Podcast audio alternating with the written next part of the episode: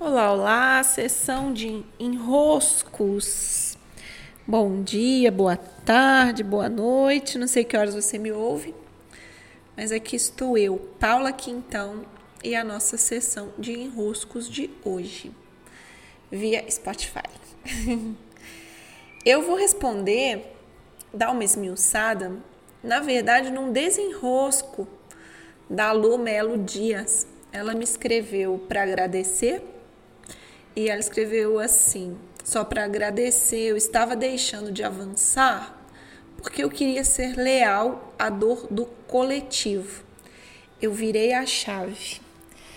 E outro dia ela tinha me enviado esse enrosco sobre o coletivo e eu respondi o seguinte: que nós temos uma tendência, é uma tendência muito humana e natural, de quando nós vemos que o outro ficou sem, o outro perdeu algo, nós também queremos solidarizar o outro e nos colocamos também em perda, num processo de perda. E então o outro está sentindo dor, parece errado sentir alegria. Então a gente se coloca também em dor. O outro está sentindo tristeza, parece alegria Parece que é errado eu não sentir também tristeza, então eu adiciono tristeza. Para ser solidário ao outro, eu compreendo que eu preciso entrar no mesmo nível de, de, de vibração, de situação, de contexto que o outro está vivendo. E há uma complexidade tão grande nesse aspecto que ele é intergeracional. Nós fazemos e adotamos essa mesma postura não só em relação ao coletivo, ao vizinho, ao amigo, ao companheiro, nós adotamos essa postura também em relação aos nossos ancestrais, nossos antepassados. Já que você não teve, eu também não tenho.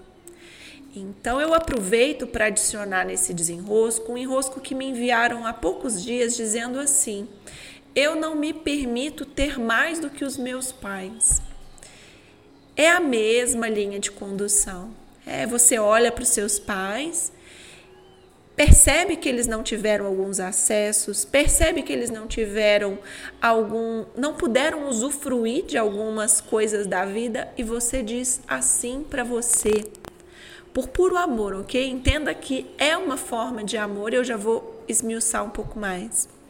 Você diz assim: eu também não vou ter. Eu também não vou ter. Eu também vou ficar sem. O nível como isso se estende dentro de nós, de uma maneira até muito inconsciente às vezes, pode inclusive gerar em nós uma postura de não vida ou seja, uma atitude em direção à morte. Já que você não viveu, eu também não vivo. Já que você não pôde usufruir a vida, eu também não usufruo. Já que vo... percebem? Percebem que essa postura de querer ser solidário à dor do outro, vivendo também, se impondo também uma dor, ela pode acontecer em níveis muito, muito diferentes da nossa vida, em situações muito diversas. Então imagine, lógico, agora num momento como esse, em que nós estamos diante né, de uma grande pandemia, de algo tão tocante acontecendo em todo o mundo, tantas pessoas em situações difíceis e não só vivendo não só pessoas vivendo o caos da doença, mas vivendo o caos econômico, vivendo o medo. Então, é muito comum que nesse momento a gente adote a seguinte postura: já que você está com medo, eu também vou ter medo. E aí, os enroscos que eu recebo dizendo assim: será que eu sou uma alienígena não tendo medo? Esse, essa pergunta vem dessa postura. Uai, mas está todo mundo sentindo medo e eu não estou sentindo medo? Tem alguma coisa errada comigo? Ah, mas já que está todo mundo sofrendo e eu não estou, tem alguma coisa errada comigo? Já que. Percebem? Então a, a raiz é a mesma. a raiz do enrosco é a mesma. E aí eu preciso então contar a vocês, trazer clareza sobre o desenrosco dessa postura, que foi o que a Lu me agradeceu hoje pelos stories, né? A pergunta dela sobre, ah, então, Paula, obrigada, porque eu já estava indo nessa direção, eu já estava indo nesse nesse caminho. Como então que ela desenroscou? Percebendo que ao olhar para o outro e dizer: Olha, eu também vou sentir dor igual a você. Ela olha para o amor dela pelo outro. É como olhar para os nossos pais e dizer: Eu também vou ter menos. Quando nós falamos isso, a gente está cheio de amor no coração. Mas o meu convite é: olhe para o olhar do outro te olhando. O que, que o outro sente quando você diz isso para ele? Olhe para os seus pais, você dizendo assim para os seus pais: Eu também vou ter menos. O olhar que ele te olha, por isso que é um amor cego, você vê o seu amor por eles, mas você não vê o amor deles por você. Eu também vou ter menos. Quando você olha para eles dizendo isso, é, você olha com amor, é um amor genuíno. Mas você só consegue ver o seu amor, você não consegue ver nos olhos de quem você diz isso uma profunda tristeza por você abrir mão daquilo que você não precisaria abrir mão, por você dizer não à vida quando não é preciso que mais de uma pessoa diga não à vida. Então, já que você perdeu, eu perco também. É triste demais ao olhar do outro que te ama ouvir isso, receber isso. É muito triste para o outro receber de você essa postura. Então, quem perdeu, seja alguém que veio antes, seja alguém com quem você convive, quem está em dor, seja alguém que veio antes, alguém que você convive. Aquela pessoa para quem você olha e diz: Eu também não vou ter. Experimente olhar para o olhar dela para você quando você diz isso. Não é um olhar de alegria dessa pessoa. Que bom, você perdeu também, que ótimo. Eu perdi, você perdeu também, me ajudou. Não é assim o olhar da pessoa. É de mais tristeza ainda. É de mais tristeza ainda. Então experimente o contrário. Já que você está em dor, por você eu experimento a alegria.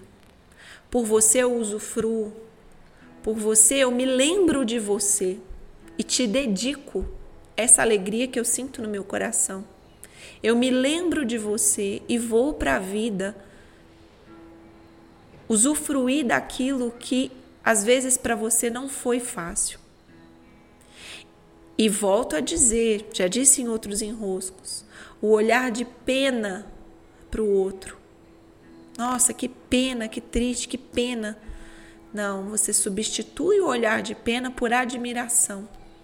Ao invés de você dizer eu tenho pena de você, você troca por eu admiro você, admiro sua grandeza. No seu lugar, eu não sei se eu teria a mesma força.